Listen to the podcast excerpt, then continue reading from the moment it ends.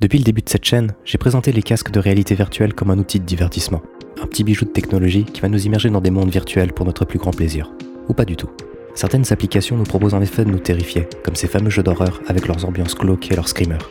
Par leur efficacité, on se rend compte que ce facteur immersif pourrait être utilisé dans d'autres domaines, quelque chose de plus professionnel, où l'on en dégagerait du positif grâce au pouvoir de cette immersion. Salut, c'est Isocel et aujourd'hui, on va parler du traitement des phobies par la réalité virtuelle. Commençons par une définition. La phobie est une peur démesurée d'un objet ou d'une situation précise, dépendant d'un ressenti plutôt que de causes rationnelles. Entre 5 et 25% de la population mondiale souffre de phobie. Bien qu'il soit difficile à déterminer, ce chiffre reste relativement élevé. Ces troubles posent de majeurs soucis sociaux, car ils provoquent des conduites d'évitement qui impactent le quotidien de ces gens. Ils sont également difficilement traitables, puisqu'il n'y a pas de médicaments ou d'opérations magiques permettant d'inhiber ces peurs. L'usage de la réalité virtuelle dans le domaine de la santé a fait l'objet de nombreuses études à travers le monde. Les traitements par la réalité virtuelle ont d'ailleurs démarré dans les années 90, mais n'ont quitté la phase expérimentale que depuis une dizaine d'années. C'est donc tout de même un domaine où l'on a suffisamment de recul. Il a d'ailleurs été démontré que l'utilisation de cette technologie dans le soin des troubles liés à la santé mentale permet d'obtenir des améliorations notables et durables, notamment pour l'anxiété sociale, les phobies et les syndromes post-traumatiques. Pour cette vidéo, on va se concentrer sur les phobies. Afin de les traiter, des sociétés qui ont souvent déjà un pied dans le domaine médical, mélangé avec un background dans le domaine du jeu vidéo, développent des applications dédiées en réalité virtuelle. Elles peuvent ensuite être utilisées par l'équipe en question ou envoyées à des psychothérapeutes afin d'être lancées sur n'importe quel casque VR. Ces traitements sont déjà officiellement reconnus et utilisés, un peu partout dans le monde. Concernant leur procédure, quelle que soit la méthode utilisée, la meilleure façon de faire est de cibler le trouble puis d'exposer très graduellement la personne à celui-ci, jusqu'à ce qu'il arrive à s'y habituer. Et c'est dans la possibilité de créer cette exposition graduelle que la réalité virtuelle excelle. Étant dans un monde virtuel, tout est modifiable et contrôlable selon nos besoins. Il est donc par exemple facile de changer la hauteur à laquelle on se situe, le nombre de personnes qui nous entourent, ou encore la taille et la distance à laquelle l'araignée nous fait face.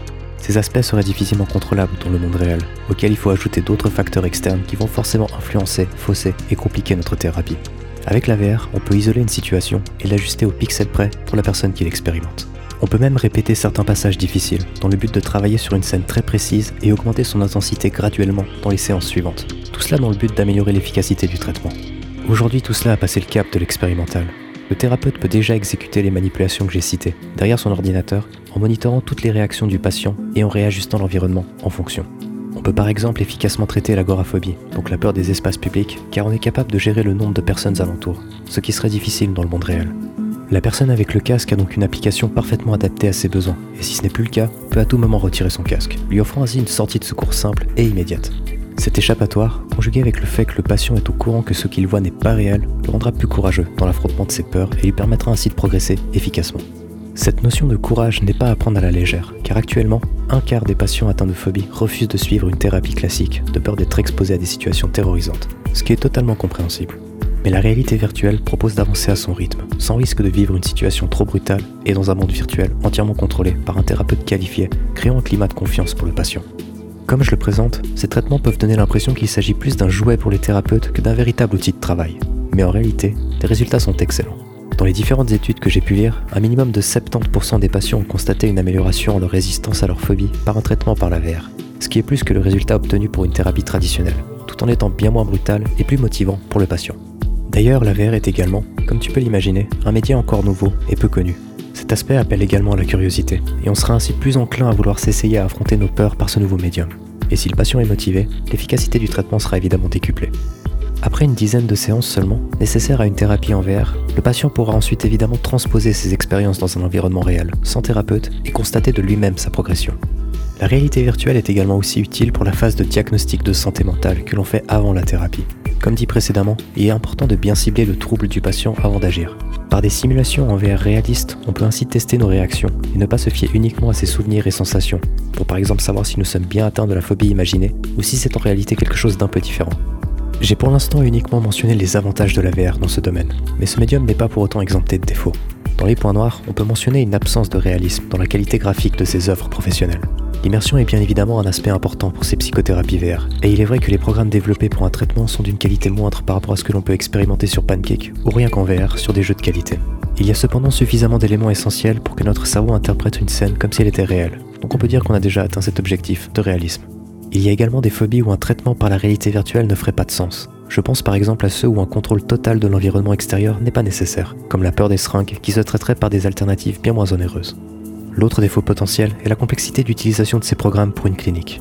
Selon l'entreprise choisie, leur économie sera différente, mais de ce que j'ai pu constater, les logiciels sont plutôt accessibles, puisqu'ils ne sont pas destinés à des programmeurs, mais à des médecins, qui ne sont donc pas forcément experts dans ce domaine. Si tu veux tester tout ça, il existe des applications dans ce genre sur nos plateformes, mais il faut préciser que l'intérêt est complètement différent. Le but des expériences comme Face Your Fears est de nous faire paniquer, contrairement à ces applications professionnelles qui sont là pour permettre de comprendre les mécanismes de notre anxiété afin de pouvoir les maîtriser dans une situation réelle. Malgré tout, je peux te conseiller de tester Ovation, une application qui permet de lutter contre ta phobie sociale en te mettant en scène devant une foule. La situation est bien rendue et peut te donner un avant-goût de ce qu'une thérapie proposerait. Je pourrais également te conseiller VRChat et les autres applications sociales du même genre, mais ce sont des applis où tu n'auras pas de contrôle total sur ce qui se passe, vu que tu partages une scène avec d'autres joueurs.